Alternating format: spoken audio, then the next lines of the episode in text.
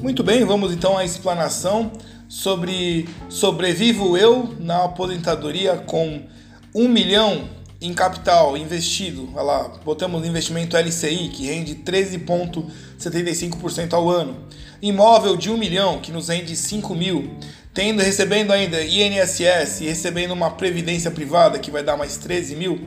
Vamos lá então a explanação. Você vai observar que no ano 1, nessa linha verde, que é o, o seu capital, ele começa a decair para o ano 2.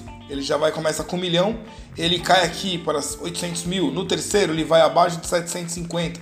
No quarto, ele vai para uns 550 mil. E no quinto, ele começa a ficar negativo. E observa aqui na linha vermelha, os seus custos, que recebem 23% ao ano, ele vai subindo, começando ali abaixo de 250, fechando acima de 600. Dessa forma, é necessário uma solução para que o seu capital acompanhe a inflação. Aqui o capital ficou estático.